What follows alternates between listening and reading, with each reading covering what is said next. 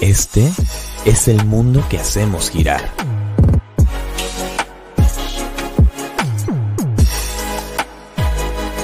Donde creamos conexiones infinitas.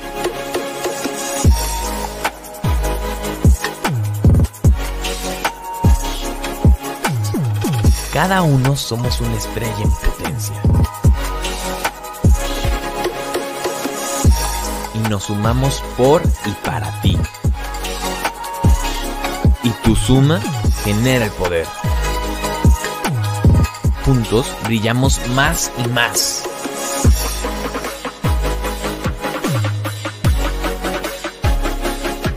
Y abrimos el mundo de todas las posibilidades.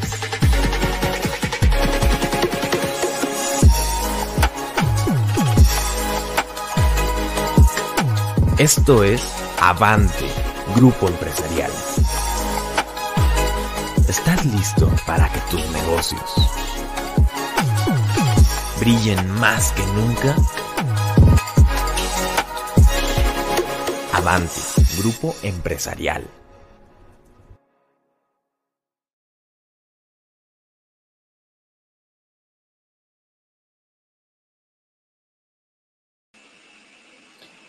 Hola, ¿qué tal?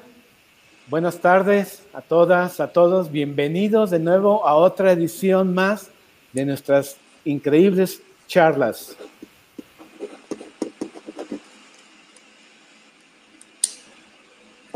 Paco, ¿cómo estás?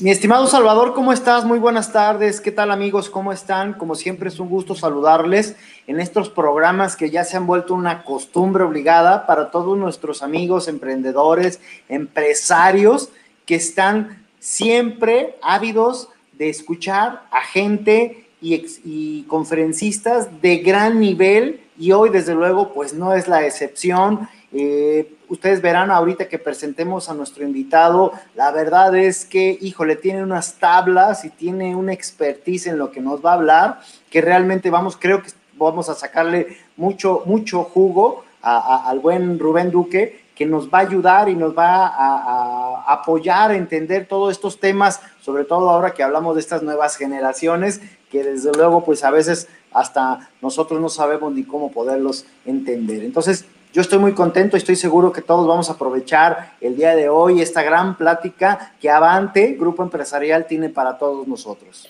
Así es, mi Paco. Pues entonces, déjame, por favor, presentarte a Rubén Duque. Déjame, por favor, tener la oportunidad de presentarte a ti y a todo nuestro auditorio. ¿Quién es el gran invitado que tenemos el día de hoy?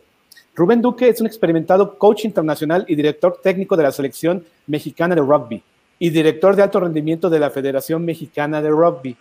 Como team coach eh, y coach ejecutivo, ayuda desde hace 14 años a atletas olímpicos y a CEOs de empresas multinacionales en diferentes países de Europa y América, entre los que destacan varias del grupo exclusivo del Fortune 500, que es una gran élite empresarial que muchos ya conocen, y, ayuda a generar posibilidades de cambio y ser capaces de elevar sus estándares de vida y de rendimiento de resultados. Ya, veremos un poco más de esto. Además, él es autor del libro Millennial, Adiós al trabajo aburrido. Y creo que para mucho lo que hoy nos tiene aquí ya nos hablará mucho de esto, que ha publicado recientemente. A través de su estilo único, apasionado, empático, dinámico, divertido, y unido a todas las estrategias que comparte extraídas desde el mundo del deporte de alto rendimiento, aplicados a esta em, eh, área empresarial, Rubén ha conseguido cautivar, inspirar y motivar y llevar sobre todo a la acción a conseguir a muchas personas a llegar a sus resultados. Y bueno, esto lo hace a través de sus, de sus experiencias, a través de sus conferencias. Y bueno, pues no se hable más, vamos a darle la bienvenida a nuestro querido invitado del día de hoy, a Rubén Duque. Hola Rubén, bienvenido. Muy buenas tardes a los dos, un placer enorme estar con ustedes. Muchísimas gracias por la invitación.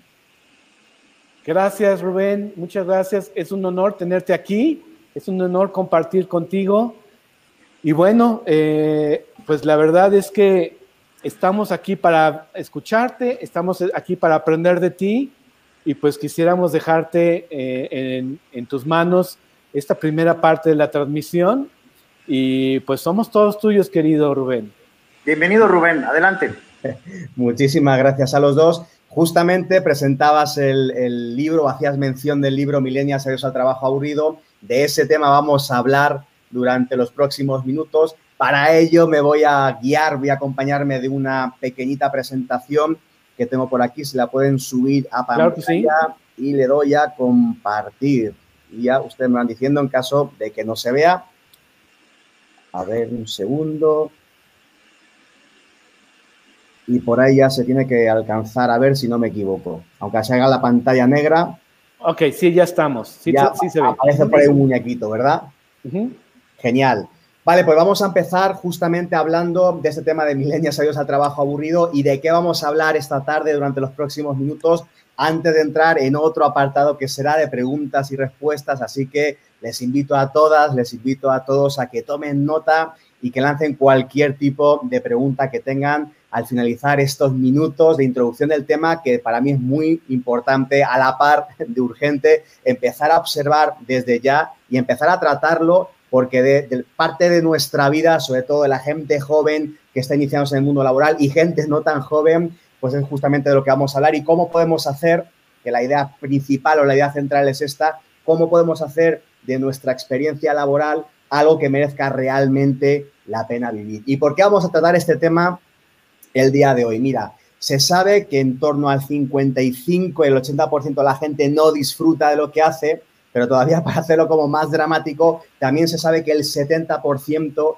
de la gente no está comprometida con su trabajo. Es decir, si sumas o pones las dos cosas y las cruzas, el 80% no disfruta de lo que hace y además el 70% no, no tiene ningún tipo de compromiso en su trabajo, la gente realmente lo que se está limitando es a existir en sus puestos de trabajo. Y creo que es algo que es urgente de tratar, porque yo no me imagino el cómo podemos pasar el resto de nuestra vida pasando cada hora de nuestra vida yendo a trabajar cada día desde este cero propósito. Creo que no merece la pena tirar a la basura las mejores horas de los mejores años de nuestra vida. Entonces, justamente de eso va a tratar esta conferencia, de cómo podemos convertir nuestra experiencia laboral en algo que merezca realmente la pena vivir. ¿Y por qué hablamos de millennials? Mirad, los millennials se calcula que para el año 2030 van a acumular o van a más o menos ocupar el 70% de los puestos de trabajo. Es una cifra enorme. Imagínense el 70% de la gente que va a ocupar el entorno laboral con este background de no disfrutamos de lo que hacemos y encima no estamos comprometidos. Creo que sería un riesgo enorme ponernos en esa situación extrema. No podemos tirar a la basura las mejores horas de los mejores años de nuestra vida.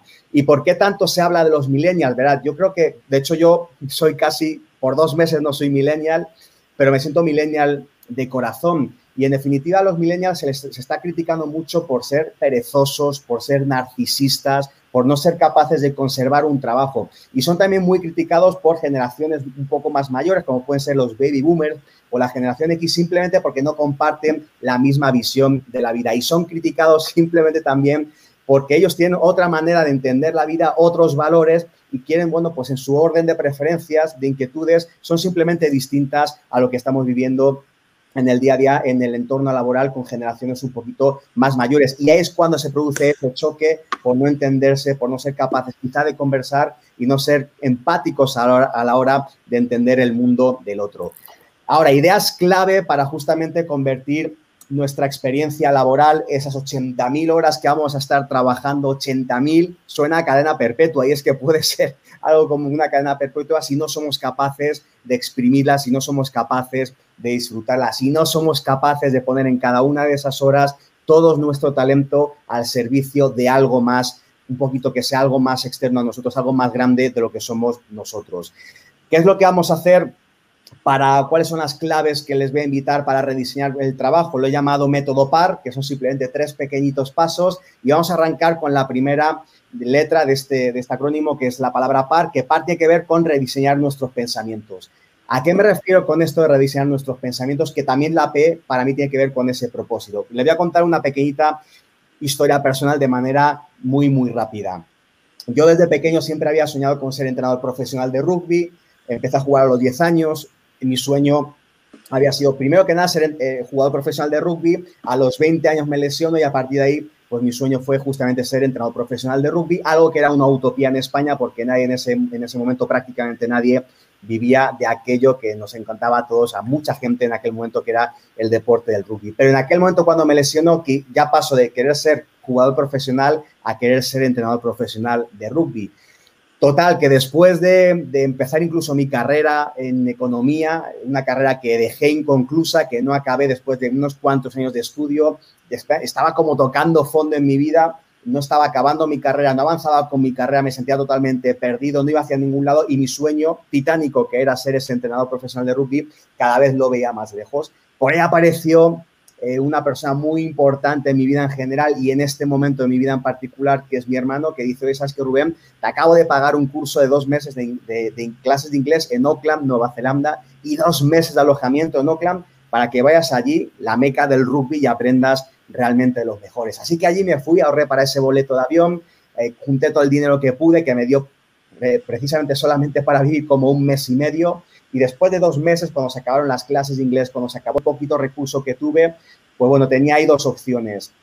O regresaba para, para España, donde todo era relativamente un poquito más fácil, o decidía, por el contrario, quedarme ahí en Nueva Zelanda huyendo hacia adelante. Así que decidí por esa segunda opción pero para quedarme en Nueva Zelanda, dado que mi visa era solamente de, turista, no podía ni estudiar ni trabajar, el único remedio que encontré fue lavando platos, vasos, suelos, ollas, en definitiva, toda la porquería que se acumula en una cocina por 12 horas al día, 5 o 6 días por semana durante 15 meses.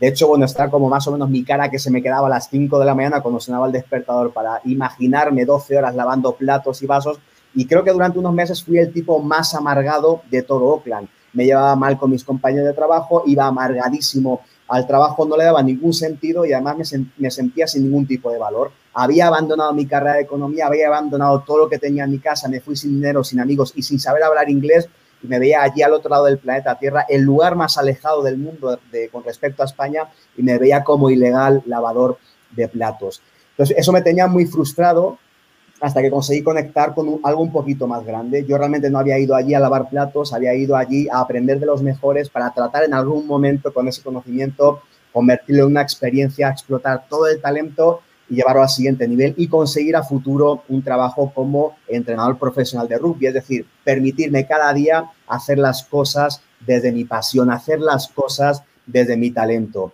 Cuando conseguí entender que cada una de esas decenas de miles de platos me acercaba un poquito más a ese sueño, conseguí darle otro enfoque totalmente diferente al cómo estaba yo en el día a día, dejé de ser, ese tipo amargado, acomodaticio, grisáceo y empecé a dar un sentido diferente, un enfoque diferente a mi trabajo, alineado a algo más grande, buscando ese propósito un poquito más atrás. Así que de esta manera empecé a disfrutar mucho más de mi trabajo, empecé a darle sentido a cada día a mi trabajo y gracias a todo esto conseguí entrenar allí a un buen nivel de rugby, conseguir la acreditación de mayor nivel en Nueva Zelanda y finalmente conseguí ser profesional del rugby, primero en España y después y actualmente en México, entrenando a la selección mexicana de rugby y llevando parte de algunas direcciones, en este caso la dirección de alto rendimiento.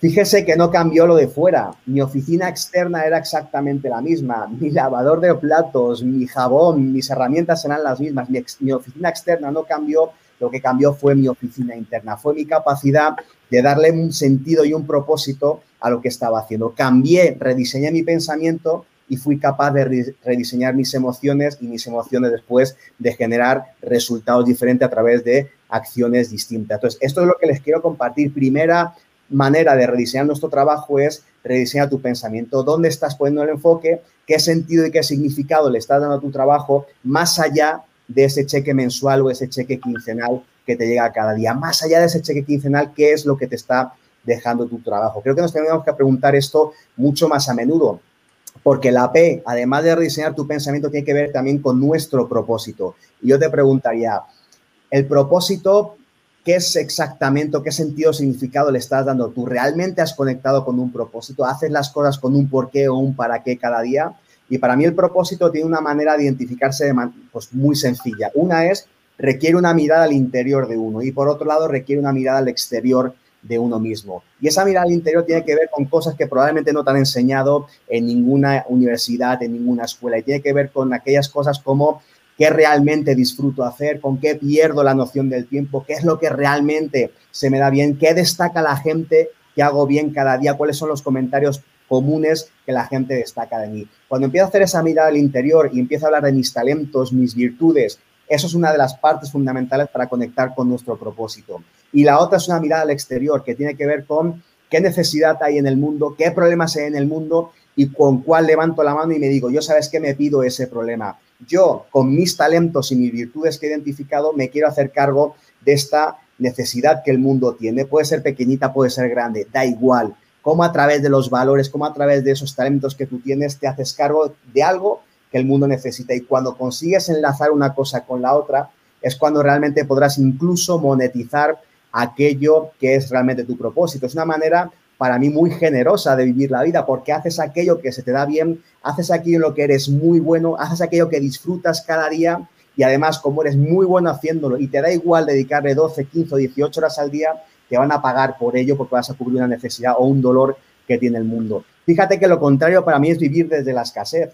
Es hago algo que no me da ninguna satisfacción, hago algo que no disfruto, hago algo que ni siquiera se me da bien y lo hago simplemente porque al final de mes me dan un cheque. Pero qué manera más pobre o más triste o vivir de una manera muy escasa cuando no te permites brillar a través de tus talentos porque además no vas a dar el mejor servicio que podrías dar al mundo o al planeta Tierra. Entonces, primera P fundamental del método PAR para convertir nuestra experiencia laboral en algo que realmente merezca la pena tiene que ver con rediseñar nuestro pensamiento, qué enfoque le estás dando tú a tu trabajo, qué significado le estás dando tú, enfócalo a algo más grande, a ese, en mi caso, ese sueño titánico de ser entrenador profesional de rugby. Y segundo significado de la P, ¿cuál es tu propósito? ¿Cómo tú a través de tus talentos puedes resolver algo que el mundo necesita? Probablemente algo que en ningún lugar, en ninguna escuela nos enseñan, pero que cuando consigues conectar con ello, realmente cada día puedes hacer que merezca la pena. La segunda letra del acrónimo método PAR es el de realizar acciones. Mira, y esto lo llamamos en la, selección, en la selección mexicana de rugby lo llamamos ser invencible, ¿no? El ser invencible tiene que ver con una historia que sucedió una noche del mes de julio en Kingston, Jamaica. Fuimos allá a jugar con la selección mexicana de rugby, íbamos a jugar al día siguiente contra la selección de Jamaica, que sabíamos que si bien no tienen mucha estructura en lo técnico, son de los atletas más veloces del mundo. Y nos surgían muchas dudas de cómo íbamos a enfocar este partido, así que decidí hacerles una dinámica de team coaching, como muchas que hago a nivel organizacional, pero llevado al mundo del deporte. Les puse un tiempo, les puse un resultado a conseguir, les puse por grupos y al finalizar les pedí si alguien quería compartir algo de aquello que habían conversado.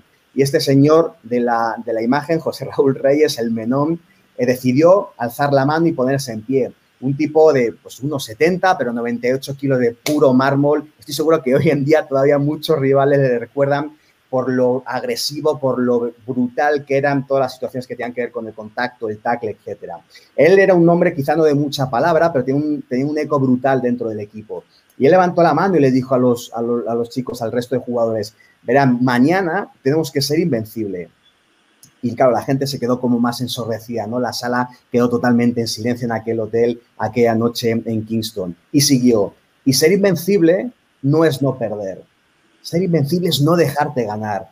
Ser invencible es cualquier, algo que cualquier persona la puede desarrollar en su día a día. Ser invencible, tú puedes permitirte fallar tacles. Hasta el más alto nivel se fallan tacles. Pero la voluntad de levantarte del frío pasto, con la cara llena de lodo, de sangre y perseguir a ese tipo que se te ha ido una y otra vez, una y otra vez, hasta que consigues taclearle, eso es ser invencible. Ser invencible no solamente tiene que ver con ganar al otro, ser invencible tiene que ver también con ganarte a ti mismo por cómo hacer las cosas. Ser invencible tiene que ver con ganar microvictorias diarias, ser un 1% mejor en aquellas cosas que pretendemos ser mejor cada día. Y lo más bonito de todo esto es que cuando alguien actúa desde esa invencibilidad, de esa manera de hacer las cosas, las acciones que tiene que ver justamente con la del método PAR. Lo más hermoso de todo esto es que el comportamiento tiende a imitarse y esa farmacia ambulante que tenemos en la cabeza que se llama cerebro empieza a segregar neurotransmisor, en este caso la dopamina, el neurotransmisor asociado al logro, al, conseguir resultados, al conseguir más sueños, al desear avanzar y eso empieza a repartir y compartir en el resto de compañeros de equipo simplemente por cómo uno actúa desde esa invencibilidad cada día. Y esto nos ayuda a conseguir microvictorias, esto nos ayuda a conseguir poco a poco avanzar. Y eso es aplicable a cualquier cosa que hagamos en el día a día de nuestro trabajo. Probablemente en nuestro trabajo no somos conscientes ni alguien nos facilita la posibilidad de ser un 1% mejor en eso que estamos haciendo. Seguramente abandonamos ese entorno laboral, ese día de trabajo, sin hacernos la pregunta de en qué he sido mejor hoy, cómo he sido capaz de avanzar un 1% hoy. Si no somos conscientes de esas microvictorias diarias, a mí se me hace medio injusto abandonar nuestro puesto de trabajo ese día, porque a veces parece que solamente somos merecedores de algo grande cuando conseguimos esa Copa de Europa. Esa Copa Europa está muy fregona, está muy bien, está genial. Eso nos despertó el deseo de conseguirlo y luchar cada día para llegar ahí. Pero si no somos conscientes de cuántas microvictorias vamos haciendo, la sensación de progreso, eso es lo que realmente está considerado como uno de los detonadores motivacionales más importantes en el entorno laboral. Ser conscientes de aquellos micro, progresos que vamos realizando cada día. Y eso tiene que ver mucho por cómo hacemos las cosas día tras día. Y da igual que seas lavador ilegal de platos a medio planeta Tierra de tu casa, da igual que seas mesero, da igual que seas taxista, da igual que seas CEO, la posibilidad de actuar cada día con un compromiso total está en manos de cada una de las personas siempre y cuando tenga la voluntad de hacerlo. No se necesitan competencias técnicas, no se necesitan competencias de ningún otro tipo más que la voluntad y el deseo de querer mejorar cada día, aunque sea un 1%, porque eso te va a dar la mayor satisfacción y vas a agarrar y vas a romper la inercia de estar quieto, vas a pasar el movimiento y eso poco a poco va a generar la energía necesaria para lograr tu meta ya más grande, más, más macro. Eso es justamente uno de los conceptos que se puso y se instaló en la selección mexicana de rugby. De hecho, hay algún jugador, como por aquí Pascal Nadal, jugador del medio, que incluso se lo llegó a tatuar en su cuerpo ese concepto de ser invencible y se convirtió incluso en un mantra que algunos de los jugadores se lo ponían en sus vendajes para recordar y conectar con ese concepto de que invencible no es no perder, sino no dejarte ganar. Y eso es una voluntad y una actitud que todos podemos hacer cada día en nuestras vidas y conseguir, por tanto, después, como consecuencia, un gran logro, un gran resultado. Como el que hizo la selección mexicana de rugby, que pasó 76 del mundo en el año 2013 a romper la barrera del top 40, del top 50, perdón, y llegar a en torno 43, 44 del mundo, la selección que más ha crecido en un periodo de tiempo más corto, la selección mexicana de rugby. Y vamos rápidamente con el tercer punto. Es un método en conferencia de desarrollo mucho más a profundidad y te cuento a nivel de talleres organizacionales, pero les quería dar como las claves para que las puedan identificar. Hemos hablado del pensamiento, de rediseñar nuestro pensamiento y nuestro propósito, rediseñar nuestras acciones, la manera en la que hacemos las cosas, desde el cero compromiso, es decir, desde la irresponsabilidad, no hacer lo que sé que tengo que hacer, desde la irresponsabilidad hacer lo que sé que tengo que hacer o desde el compromiso total, hacer lo que sé que tengo que hacer con una voluntad de servicio al otro brutal. Y eso lo cambia todo. El siglo XXI no demanda gente, por supuesto, irresponsable, no demanda gente ni siquiera responsable. El siglo XXI está demandando gente realmente comprometida al 100. Y eso, de nuevo, es una voluntad de cada uno, de cada una de nosotros. Y vamos rapidísimamente con la R de relaciones. Y de nuevo, permitidme que os cuente una anécdota de nuevo de la selección mexicana de rugby. Esta vez corría el año, también era el año 2013, pero esta vez no era Jamaica, no era Kingston, era Bahamas. Y allá habíamos ido a jugar contra la selección de Bahamas. Oficialmente, la selección no había conseguido lograr una victoria de manera, repito, oficial fuera de México y contra Bahamas. Y allí fuimos y el día del partido, el señor de la imagen, Max Dweck, capitán de la selección mexicana de rugby, alma fuera y dentro de la cancha, sufrió unos desgarros en la ingle. Pues estábamos a escasas horas del partido, el mismo día del partido, sábado por la mañana, hace un calentamiento en la playa, sufrió unos desgarros. Total, el tiempo pasaba, hablamos con el médico y con Max y decidimos que entrase en calor y que ahí decidiríamos si iba a jugar o no iba a jugar el partido. Entró en calor, me acerqué a él, le pregunté, oye Max, ¿vas a finalmente jugar aquel partido no que estaba a punto de comenzar los himnos nacionales? Y Max es un hombre de muy poca palabra, pero de un impacto enorme, tanto personal como a nivel técnico después dentro de la cancha. Me acuerdo perfectamente que Maxi estaba estirando, me dijo, ¿sabes qué, Rubén? Si me rompo, yo me rompo jugando. Les prometo que esto no me sorprendió. Sabía que con unos desgarros en la ingle, Max estaba convencido de que iba a jugar ese partido. Estoy seguro de que tampoco sorprendió a ninguna de ninguna parte del equipo, ni del área técnica, ni del área de jugadores, porque sabemos de qué, de qué está hecho Max. Lo que sí que nos sorprendió fue lo que pasó a continuación. Max empezó a jugar el partido y al poquito se quedó tumbado en el piso, se echó las manos al pecho, se levantó con un dolor enorme en, el, en, el, en toda la caja torácica y siguió jugando el partido. Y siguió con ese, ese dolor y con esas quejas durante todo el partido, pero él no quería abandonar la cancha, él seguía una y otra vez jugando ese partido y queriendo poner a México en lo más alto, rompiéndose literalmente el cuerpo para que eso sucediese. Cuando quedaba un poquito para que acabase el partido, le saqué de la cancha, no porque él me lo pidiera, sino porque matemáticamente habíamos conseguido ese logro por primera vez oficialmente en la historia del rugby mexicano. Cuando llegamos unos días más tarde a, México, recibí una llamada de Max. Me dijo, ¿sabes qué, Rubén? Además de los cuatro desgarros que tenía en la ingle, me detectaron dos costillas rotas. Este jugador jugó un partido de rugby con dos costillas rotas. Este jugador se entregó al equipo, se entregó a la meta de una manera brutal. Él estaba dispuesto a entregarse en cuerpo y alma por conseguir algo que el equipo estaba deseando y estaba soñando. Fíjate que después de que, este, de que pasara toda esta historia, pusimos un nombre a este concepto que es el de generosidad y es dar más a tu equipo de lo que tu equipo espera de ti. En otras palabras, yo personalmente lo llamé a esto ser un giver 2.0. Fíjate, un giver será como un dador, ¿no? Pero no un 1.0, sino algo más evolucionado. ¿Qué es un giver 2.0? Un giver 2.0 es aquel que es capaz de darte a ti algo que él necesita más que tú. Alguien que es capaz de darte a ti algo que él necesita más que tú con este acto que generó, por ejemplo, Max, de generosidad, de entregarse a la meta sin importar tanto lo individual. Y justamente creo que el siglo XXI, de hecho, está igualmente demandando gente que abandona el ego, es decir, que abandona el centrarse en uno mismo para abrazar el eco, el resonar, el, el trascender de alguna manera hacia el equipo, que se olvida o no es que se olvide, pero que deja de un lado todo lo que tiene que ver con lo personal y se pone al servicio del colectivo. Un Giver 2.0 es aquel que deja de centrarse en cómo ser el mejor del equipo y el nuevo mindset que adopta es cómo ser el mejor para el equipo. Y cuando alguien actúa de esta manera, con esta generosidad como hizo Max, se genera algo que es realmente hermoso. De nuevo, esa farmacia ambulante que tenemos en la cabeza que se llama eh, cerebro empieza a segregar neurotransmisores. En este caso, la oxitocina el neurotransmisor asociado al amor, a las relaciones, a las conexiones humanas.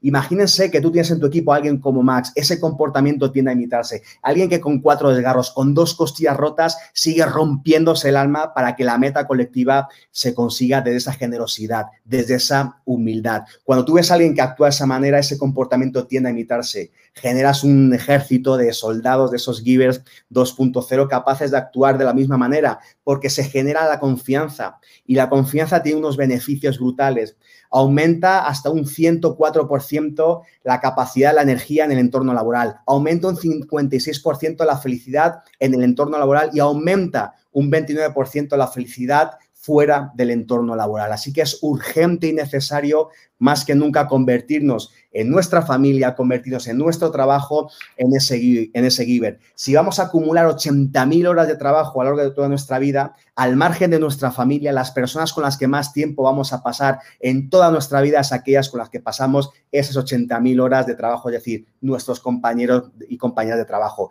Es urgente y necesario convertirnos en esos givers, en esa capacidad de generar relaciones buenas con esa gente que está en todo nuestro entorno laboral, porque de esa manera no solamente vamos a ser más felices, sino que vamos a ser más productivos y vamos a generar mejores entornos de trabajo. Con lo cual, de manera muy resumida, este sería el método PAR que nos ayudaría, si seguimos el paso a paso, a convertir esas 80.000 horas en una experiencia que merezca la pena vivir, a través de rediseñar nuestros pensamientos, a través de actuar desde nuestro propósito diario, es decir, cómo yo pongo mi talento al servicio del mundo, a esa necesidad que el mundo tiene, habiendo identificado antes, pero también cómo hago las cosas en mi día a día, desde el compromiso total, desde el compromiso 100. Recuerden el concepto de ser invencible. La sensación de progreso en el día a día es lo que nos va a permitir seguir avanzando con entusiasmo, con ilusión y con enfoque en el día a día, dando a cada día un sentido muy importante. Y por último, ser ese Giver 2.0, la R de relaciones, cómo yo puedo poner al servicio del equipo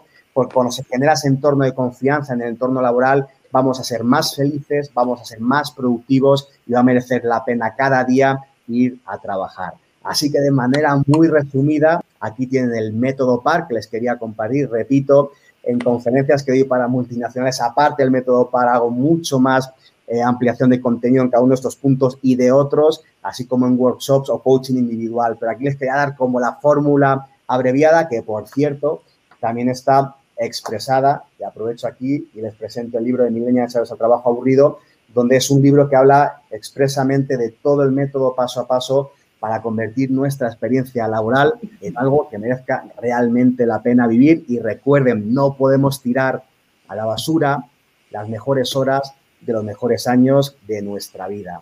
Así que hasta aquí el método PAR y dejo de compartir por ahí pantalla. Gracias, Rubén. La verdad es que estuvo impresionante. Eh, sabemos que estamos un poco recortados en tiempo, pero lo cual nos has dejado una lección padrísima para todos aquí dentro de Avante. Y nosotros, fíjate que de esta parte del Giver 2.0, creo que nos vamos a identificar mucho todos nosotros aquí en Avante, porque nosotros hablamos de esta parte del Networking 2.0, que es también fundamentado en, en el principio de reciprocidad, finalmente, donde tienes que entrar a dar si no entras a dar y buscar qué necesita el otro y cómo lo puedo conseguir yo por ti, no existe realmente ese, ese ciclo virtuoso que que queremos entrar, ese círculo virtuoso.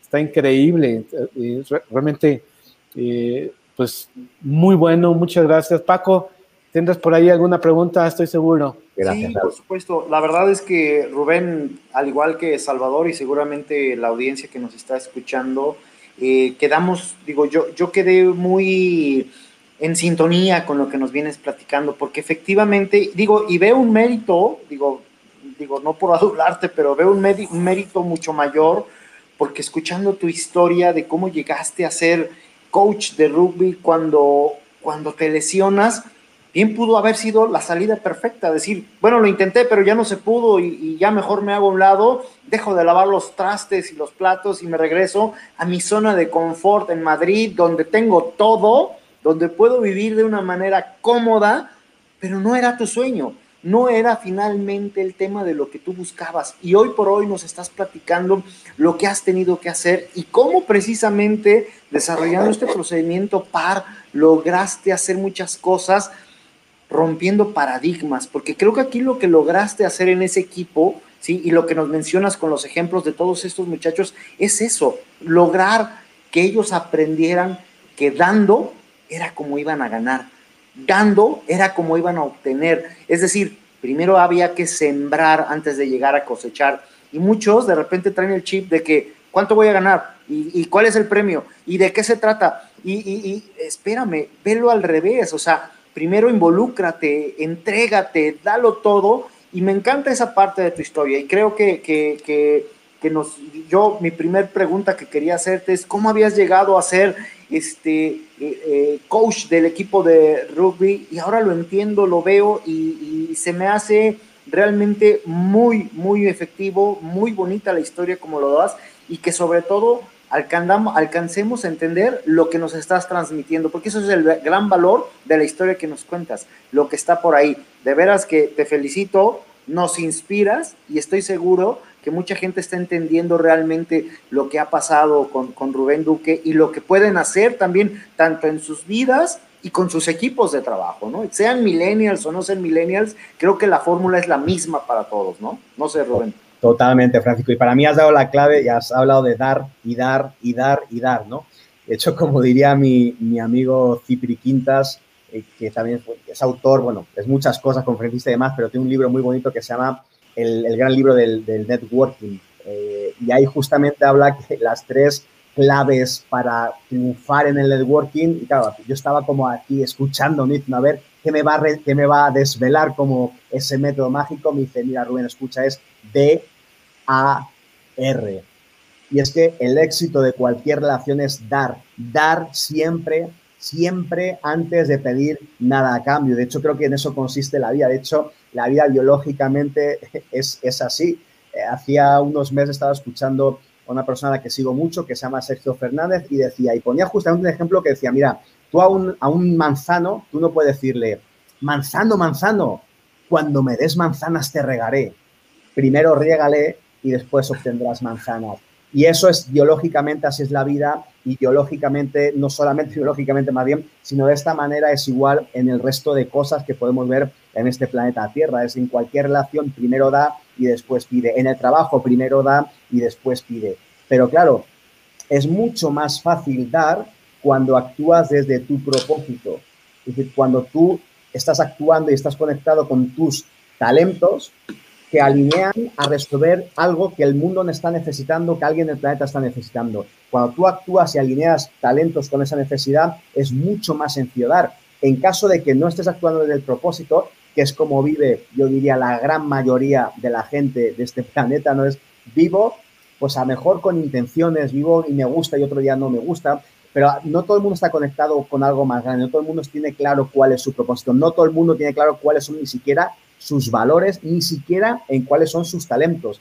Pero bueno, al margen de que esto no sea, independientemente de eso, creo que le podemos dar propósito a cualquier trabajo que tengamos.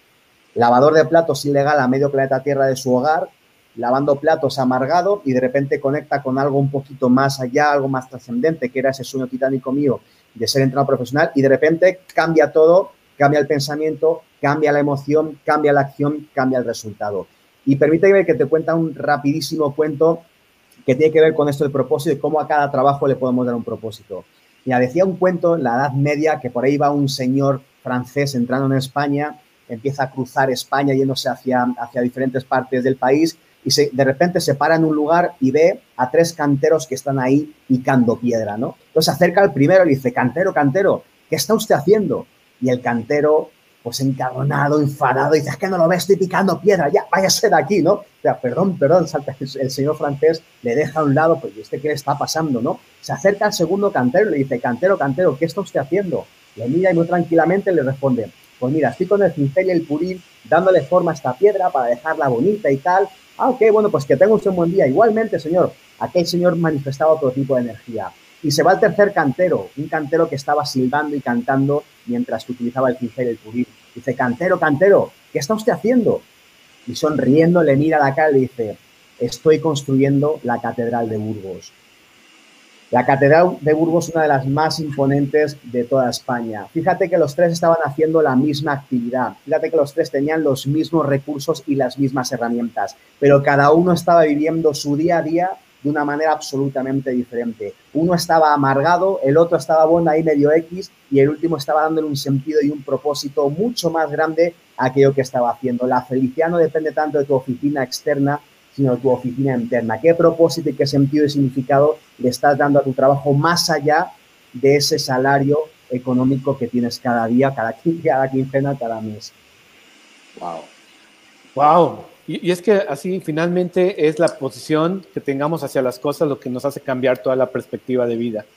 Eh, Rubén, quisiera irme directamente al tema que nos tiene a muchos también aquí y que tiene que ver con los millennials y ahora con los centennials que ya están asomándose a la foto eh, y cómo los que ya estamos más grandes, los que ya somos baby boomers, los que ya somos generación X, y, de repente nos quejamos tanto y decimos, oh, nunca trabajas bien con un millennial, no trabajas bien con un generación Z y, tienen muchos problemas de adaptación o a veces tenemos muchos problemas de adaptación. ¿Qué nos puedes decir eh, que nos puedas compartir para poder nosotros aprender? Porque finalmente son tiempos nuevos. Mira, es una pregunta que además eh, es muy recurrente, me la han hecho en varias ocasiones, pero te quiero poner un ejemplo que me salió el otro día en una, en, un, en una sesión de un proceso de coaching con una directiva de una, de una multinacional muy grande de México. Ella me hacía una pregunta muy similar con respecto a una persona que trabaja dentro de, de su equipo, ¿no? Y, que era millennial y no sé cuánto y tal, y es que, bueno, pues hay algún problema ahí de, de compresión y tal. Y al final, y para mí lo que se resume todo es cuánto realmente, cuánto realmente estás conversando con esa persona cuánto realmente conoces a esa persona, cuánto realmente conoces sus anhelos, sus inquietudes, sus sueños. Si los conoces y generas esa conversación, posiblemente consigas darle algo. De hecho, para mí no podemos motivar a otro desde nuestro mundo, debemos de motivar al otro desde el mundo del otro. Es decir, ¿a qué voy con esto? Te pongo un pequeñito ejemplo.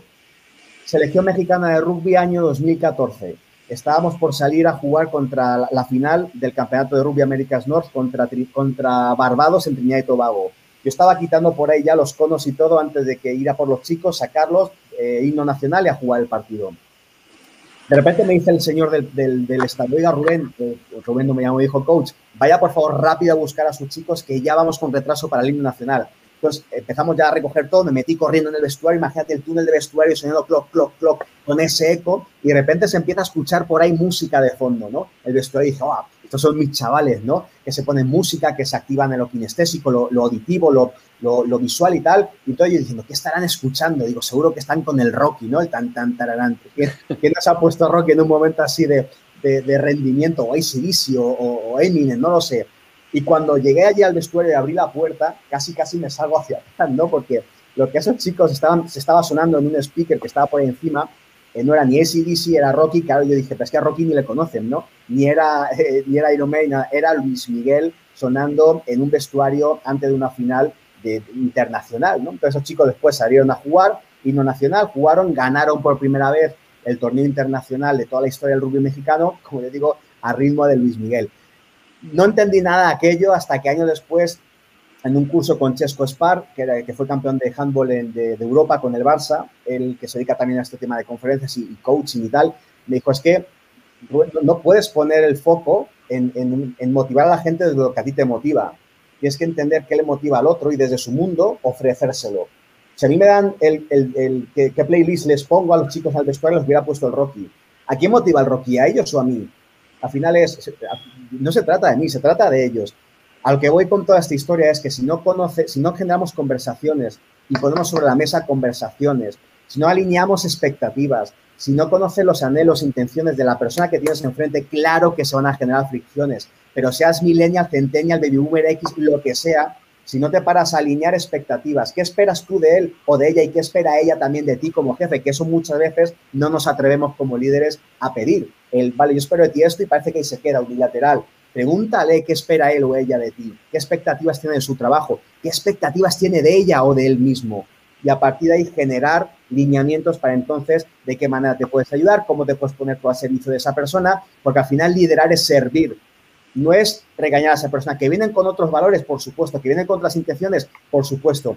Si tú a un millennial le ayudas a conectar su trabajo a un propósito mayor esa, y le dejas que trabaje en su entorno que para él o ella es importante, un entorno a lo mejor no con muchos horarios fijos, un entorno que tenga las inquietudes que él o ella pueda tener, siempre y cuando se alineen a ciertas expectativas que tú también puedas pedir por tu parte, cuando tú le ofreces eso, vas a tener a una bestia, porque realmente los millennials es la generación más capacitada de toda la historia. Es gente que como encuentre un motivo por el cual hacer las cosas, se va a desvivir. Y tienes que tener en cuenta que esa persona no va a desear quedarse en tu empresa toda su vida. Tienes que entender que esa persona va a cambiar de trabajo 10, 12 veces a lo largo de toda su vida, si no más. Y que tu empresa es un medio para evolucionar él o ella. Y que tienes que entenderlo de esa manera y ofrecer cómo servirle en ese tiempo para extraer lo mejor de ellos y que son ganar, ganar, tú, la empresa y esa persona. Pero cuando nos ponemos esa barrera de, es que los millennials son, eh, son poco empáticos, están a su rollo, son, son, cortoplacistas, son no sé cuántos, son narcisistas, cambian de trabajo. Si nos ponemos esa, esa barrera y ese filtro, claro que vamos a verlos mal. Mi, mi pregunta de la gente que nos escucha es, ¿cuántas veces te has sentado frente a frente y has empezado a preguntarle, ¿y a ti qué te motiva? ¿Qué esperas tú de esta empresa? ¿Qué esperas tú de ti mismo? ¿Qué esperas tú de mí? Y después tú poder decirle lo que tú esperas de esa persona. Y cuando convergen esos diálogos, esas conversaciones sobre la mesa, todo va a ir mucho más fluido, porque se conocen y entonces podrás motivarle desde su mundo, no desde tu mundo. ¿Sí se entiende la, la, idea? Claro, claro sí. Entonces, cuestión, finalmente, nuestro es una desconexión. Básicamente es un miedo a enfrentarte a una generación distinta y preguntarle qué estás pensando y qué estás esperando. Esto Totalmente. que nos hace crear prejuicios, ¿no? Al final del día son, o sea, prejuicios y quizá de, en ambos lados. Y romper los paradigmas, ¿no? Yo creo que eso también es muy importante. Así es, así es, Paco. De hecho, en lugar de tener ese, ese paradigma, esa, pues esa, esa idea que ya nos hacemos todos en la cabeza, esa etiqueta, mi idea sería, rompe la etiqueta, ponte a charlar con la persona que tienes delante y ya está. Es que ese tema de generación en generación ha existido siempre. O sea, yo recuerdo cuando yo era pequeño, ¿no? Iba ahí corriendo a la parada del autobús y claro, iba para, para no perderlo, ¿no? Para subir, ir a mi casa desde la escuela, me subía y la típica abuelita al lado. Es que estos jóvenes de ahora no son como los de antes, porque antes teníamos más respeto. Y decía, ostras, ¿no? Entonces, creo que ese tema de generación, pues es que cada generación es única, es distinta, porque su contexto socioeconómico y político ha sido diferente, porque pues ha habido gente que ha pasado guerras y la generación millennial no ha pasado una guerra. Eh, en algunos lugares sí, pero normalmente en muchas partes del planeta Tierra no ha sido así. Cada cual es única, es especial y todas juntas podrían conseguir grandísimas cosas, grandísimas, porque un millennial no entiende el mundo del baby boomer ni entiende el mundo de la generación X, pero cada uno es rico en todas sus vivencias que ha tenido, la experiencia de vida, la experiencia laboral que cada uno tiene desarrollado. Para mí, fíjate que el gran éxito de muchas empresas sería cómo hago que las historias laborales de cada una de esas personas se pongan en conjunto y actúen en una sola dirección. Cuando tú agarras la historia de vida de lo que haya vivido cualquier directivo, la historia de vida de una generación X y un millennial y ahora un centennial, los pones juntos y lo alineas, creo que se puede extraer y explotar el potencial de cada generación sin tener que luchar entre quien, esa famosa lucha de egos que decíamos antes, no abandonemos el ego, abracemos el eco, la trascendencia, el servicio al equipo. Excelente, muchísimas gracias Rubén. Un Ahora, ¿cómo podemos nosotros, me, me llamó mucho la atención con tu presentación el tema del rugby, ¿cómo lo podemos alinear hacia lo que es una empresa exitosa? ¿Cómo podemos hacer que nuestros ejecutivos tomen, entiendo la parte de la conexión y la comunicación, pero cómo lo podemos hacer como un ejemplo de vida para lograr alinear a nuestros ejecutivos, a nuestros equipos, incluso la misma base, ¿no? Los mismos, esos muchachos que van iniciando y que van, van con los sueños de formarse, con ideas diferentes, me queda muy claro, pero ¿cómo podemos hacer que todos hagamos en ese Giver 2.0, alinearnos todos para tener un objetivo común y llegar a ese éxito que todos anhelamos? Mira, primero que nada, y creo que esto es de, rugby, pero creo que cualquier equipo deportivo es muy, es muy visible, muy tangible. Creo que primero que nada tiene que haber un, lugar al que llegar, o sea, tiene que haber, pero algo que sea realmente inspiracional y eso tiene que ver mucho con el líder. ¿Y a qué voy con esto? Eh, en, muchas de las conferencias y workshops siempre les, les repito que un líder tiene que hacer un montón de cosas, pero hay dos cosas que son fundamentales. Una es dirigir, que es hablarle a la cabeza de la gente, y la otra es liderar. Y liderar es hablar al corazón de las personas. Y ambas son necesarias. Dirigir tiene que ver con guiar en lo técnico, con explicar cómo se hacen las cosas, con acompañar a la gente a que realice su labor diaria, darles guía, etcétera.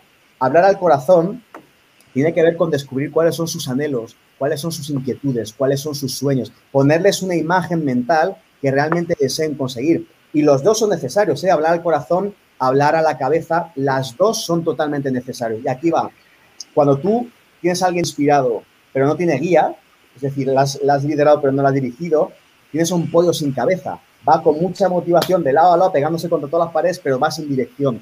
Cuando tú das dirección y guía y no inspiras, no les muestras una imagen más allá, en cuanto haya un muro, se van a chocar y se van a ir, porque los muros existen por una razón. Nos enseñan cuánto realmente deseamos lo que está detrás de ellos los muros existen por una razón, para enseñarnos cuándo realmente deseamos aquello que está acá. Si realmente lo deseamos y lo anhelamos, vamos a hacer lo que sea para esto, destruirlo, sacarlo y brincar al otro lado. Eso es lo que hicimos justamente con Selección Mexicana Rugby año 2013 en enero, en el Comité Olímpico Mexicano. Primera sesión, ni, yo conocía a los jugadores, ni ellos me conocían a mí.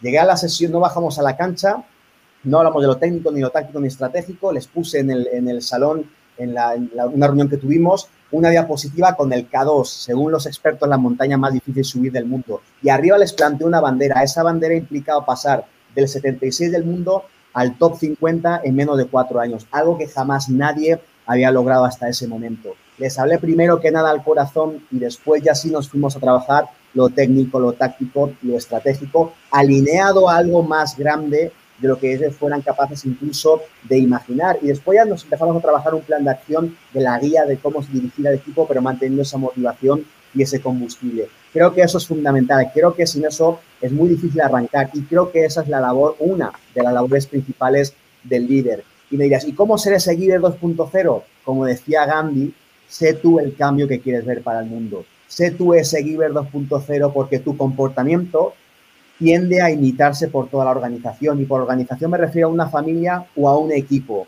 Eh, hay un estudio que habla de 265 directivos que se les hizo una encuesta. ¿Cómo se comportaban ellos? Era realmente casi casi igual que cómo se comportaban sus subordinados, porque tendían a imitarle. Pero los subordinados de los subordinados tendían a comportarse como el líder inicial. Eso que venía a decir, que el comportamiento tiende a imitarse, ya sea en la familia, ya sea en la empresa, ya sea un comportamiento bueno, ya sea un comportamiento malo. ¿Quieres tú generar un ejército de soldados Givers 2.0, un ejército de invencibles? Sé tú el primer invencible, sé tú el primer dador que da sin esperar nada a cambio, que primero riega y después corta las manzanas. Entonces yo te diría, hay muchas seguramente más claves. Yo te diría, empezaría por esas dos. Liderar, hablar al corazón, dirigir, hablar a la cabeza, juntar las dos. Y segundo, ser tú esa persona, ese comportamiento que quieres ver imitado, reflejado en el resto de la gente. Sé tú cada día de tu vida eso y verás cómo al final consigues que la gente sea de esa manera, porque se genera esa cultura de equipo que es fundamental. Después, ya que está, una vez que tú reproduces esa manera de ser, para mí hay que, es fundamental bajar a tierra qué comportamientos son los que van a generar y construir la cultura de cómo se vive día a día en esa empresa, cómo se hacen las cosas. Que de hecho hay una herramienta que se llama HPTI, un High Performance Indicator, que trabajo con muchas empresas para justamente alinear cuáles son los comportamientos de alto rendimiento que van a llevar a ese equipo a conseguir metas exitosas. Rubén, y hablando de este alto rendimiento, de esta parte profesional, laboral, ¿qué similitudes y qué diferencias tiene un millennial contra un centennial? Eh, ¿Qué, qué podemos identificar? ¿Qué podemos eh, ver, sobre todo en estas cuestiones positivas, que, tengamos que también darnos cuenta? Pues mira, principalmente creo que tiene que ver mucho, sobre todo las generaciones más jóvenes, tiene que ver mucho con todo lo que viene acompañado, pegado de la tecnología. Es decir, generamos entornos, generemos puestos, generemos funciones y tareas que vayan muy pegadas a todo lo que tiene que ver con la tecnología para de alguna manera explotar ese talento, porque es algo que casi casi les viene innato, sobre todo más centennials, que probablemente millennials. Entonces, al ser algo que es su fuerte, yo me basaría en cómo podemos generar esos entornos laborales donde sus herramientas principales, sus fortalezas, las puedan desarrollar. ¿Por qué también? Porque en el momento en que una persona, sobre todo tan joven, no conecte con lo que está haciendo, va a abandonar esa tarea. El millennial, pero principalmente también el centennial, en su hábitat de desarrollo, han tenido la necesidad de, bueno, pues yo he nacido casi casi con este celular en mis manos, eh, tengo todo a golpe de un, clic, es decir, quiero comida, eh, no quiero hacer publicidad de nadie, ¿no? Pero pulso y tengo 50 menús diferentes para elegir. Quiero una película, pulso y tengo ahí otras no sé cuántas de, no sé, eh, películas disponibles a golpe de un clic.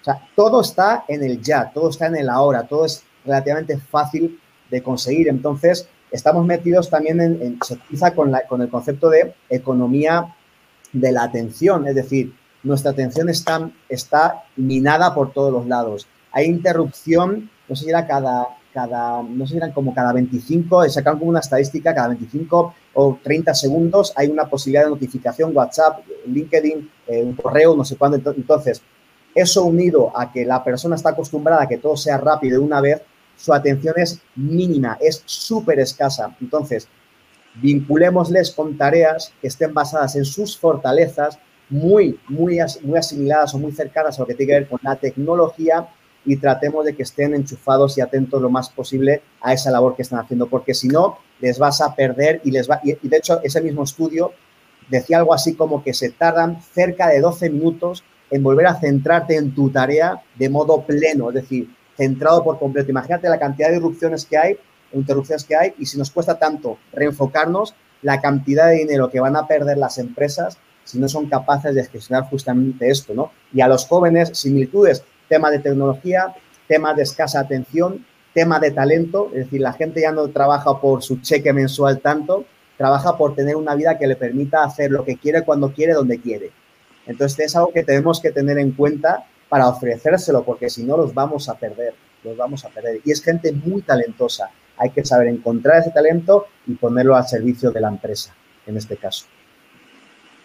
Sin duda no es una tarea fácil, ¿eh? realmente entenderlo. Máxime digo, nosotros que, mm, como lo has dicho, esto no es una novedad, y yo creo que cada generación tiene la ferre de, de pensar que como has sido tú eh, educado y criado, pues realmente es, el, es la misma medida con la que tendrán que ser las demás generaciones. Pero hoy nos está quedando muy claro el tema de lo que tú estás platicando. Insisto, no es fácil, pero creo que también no es imposible, ¿no? Y aquí viene eh, el, el, el reto de la montaña tal cual, plantearlo, encontrarlo y ver de qué manera logras esa conexión que dice Salvador, ¿no? Se puede, se puede lograr. Y fíjate, para mí hay, una, hay, un, hay un rol clave que tiene que ver con la gente joven, fíjate, ¿eh? Eh, el papá y la mamá son quienes les han apoyado en toda su historia. Entonces, sabemos, ¿no? Pues mis, mis, abuelos tenían que trabajar en el campo y ni se imaginaban a qué dedicar su vida y cuáles son su talento y su propósito. O sea, es o trabajo de sol a sol o no hay, que, no hay, nada que comer. La generación de mis papás, desde los 15 años trabajando los dos, ya cuando mi mamá nos tuvo a los tres hijos, enfocada en la familia estas generaciones, millennial, es gente que por primera vez en la historia de la humanidad se puede plantear a qué dedico mi vida, cuál es mi propósito, mis talentos, etcétera, etcétera, ¿no? Y ellos han tenido el acompañamiento de papás y mamás que no han querido que ellos sufran lo que ellos sufrieron. Entonces, han tratado de darnos todo más fácil, más asequible, acompañarnos. Ya se sabe aquello de, antes cuando te regañaba la profesora, te caía una bronca brutal. Ahora te regaña la profesora y le cae una, una bronca brutal a ella, no a ti, ¿no? Entonces, Claro, estamos acostumbrados a que, que papá y mamá nos saquen de las castañas del fuego, como decimos en España. Entonces, ¿qué está buscando un millennial, un centennial en el trabajo con respecto a su líder? Ese papá, esa mamá que en su casa le ayudaba a resolver los temas. Entonces, ahora se habla mucho de ese rol líder coach. No es el líder con el látigo, que en antaño, ¿no? La, la letra con sangre entra, ¿no? Se, se decía anteriormente. Ahora buscan ese líder coach, ese líder que les empodera, ese líder a quien van y pueden conversar con ellos, ese líder que les devuelve más preguntas que respuestas para que ellos se respondan a sí mismos y encuentren sus propias soluciones. Entonces creo que es algo muy interesante el ser capaces de adoptar ese nuevo rol de líder coach. El coaching, por cierto, es toda una profesión que hay que formarse bien, no en cualquier lugar ni de cualquier manera, porque creo que se ha prostituido mucho la profesión del coaching. Cuando se hace un buen coaching es muy efectiva, pero ahora ya sabes, ¿no? Curso de cuatro horas en línea y ya eres coach, ¿no? Y, ahí, pero la idea es, ese líder coach es la herramienta que necesitan como líder la gente joven, alguien que les acompaña en su desarrollo, que les empodera y que les lanza preguntas para que ellos encuentren sus propias soluciones. Rubén, híjole, has, has tocado fibras tremendas. Eh, me has volado la tapa de los sesos. Yo creo que a más de alguno de los que nos está viendo y nos está escuchando, has traído mucha luz. Nos estás dejando muy picados, nos estás dejando muy emocionados. Eh, tenemos que ya empezar a despedir la transmisión, pero sin antes, dinos, eh, ahí están tus redes, ahí están pasando ahorita y todo, pero ¿qué, qué, qué sigue? ¿Qué está pasando con, con Rubén? Este, que, ¿Tienes algún taller? Cuéntanos, ahorita es el momento. Pues mira, de manera muy, muy rápida, eh, gran parte de mi día lo dedico a mi profesión como, como profesional del rugby, alto rendimiento, selecciones mexicanas, etcétera. Y mi otra mitad, es decir, mis días laborales empiezan como siete y pico de la mañana y acaban 10, 11 de la noche. Eh, pero en la parte que tiene que ver justamente con lo que estamos hablando el día de hoy, pues efectivamente yo me dedico a ayudar a personas, ayudar a líderes, a acompañar a líderes a construir equipos y llevarlos a su máximo rendimiento dándole sentido, dándole propósito en, la parte personal y en la parte colectiva. ¿Cómo lo hago? A través de talleres, de workshops a empresas, lo hago a través de coaching individual, lo hago a través de coaching de equipos y lo hago también a través de conferencias. De hecho, cada vez están saliendo muchas más conferencias tratando estos temas de motivación, liderazgo, trabajo en equipo que son y propósito, que son los que más, eh, los, que más trabajo. Y por último, justamente, pues hace menos de un año, con la publicación de, mi primer libro, Millennials Adiós al trabajo aburrido. En camino el segundo libro, que tiene que ver con un proceso de coaching que hice con un atleta que llegó a Juegos Olímpicos. Y el tercer libro, programado para empezar a escribirlo el año que viene, que tendrá que ver por, por cómo un líder puede construir equipos y llevarlos a su máximo rendimiento. Porque lo que me estado dando cuenta, acompañando a muchísimos líderes en coaching uno a uno, es que a las personas, por su talento técnico, las van subiendo en la posición jerárquica de la organización Pero llega un momento en el que dicen, vale, y ahora, y ahora tengo un equipo a mi cargo. ¿Y esto cómo se hace? ¿no? Es como, le, o sea, por mi talento técnico llego aquí, pero ahora ni disfruto mi talento técnico ni lo exploto porque tengo un equipo a mi cargo que no tengo ni idea de cómo manejar. Entonces, el famoso complejo de Peter. Toda persona es elevada jerárquicamente en una organización hasta su nivel de competencia. Entonces, justamente sobre eso quiero empezar a escribir el tema de, de equipos de alto rendimiento y con esas similitudes del equipo de deporte de alto rendimiento a la parte de la empresa. ¿no? Entonces, conferencias, workshops, coaching individual, coaching de equipos, escribo libros y próximamente espero sacar para el año que viene o incluso a finales de este mi primer eh, pues producto eh, digital, que será justamente un curso que hable de cómo los líderes pueden construir esos equipos, que tiene que ver, adelanto ya el método Yen, tiene que ver el yo, el ellos y el nosotros, ¿no? Y eso va a hacer clic y se va a armar ahí el, pues el curso que espero que ayude a muchísimas personas. Pues Paco, nos toca despedirnos de, Rubén, desafortunadamente vamos a seguir en contacto, eh, te vamos a estar molestando quizá más veces por ahí y la verdad es que eh, pues es, es muy padre poder compartir y gracias por toda esta gran inspiración que nos has brindado, querido Rubén. Un placer enorme. Mil gracias a ustedes por su invitación y por toda la labor que están haciendo de difundir este tipo de, pláticas, de ideas, que seguramente va a ser de ayuda a mucha gente. Muchas gracias, Rubén. Gracias y nos honramos que hayas estado con nosotros en esta charla. De veras, espero que sea la primera de muchas más que se vengan, porque de veras que es un gustazo escucharte. Mil gracias, mil gracias. El placer es mío. Gracias a toda la gente que nos ha estado escuchando también. Pues gracias a todos los que nos acompañaron en vivo el día de hoy. Recuerden que la charla se queda grabada tanto en YouTube como en Facebook y síganos en nuestras redes. Vamos a tener y continuar teniendo este tipo de charlas y gente tan extraordinaria como Rubén. Tenemos que despedir la, la transmisión y agradecerles a todos por estar acompañándonos hasta el día de hoy y muchas gracias.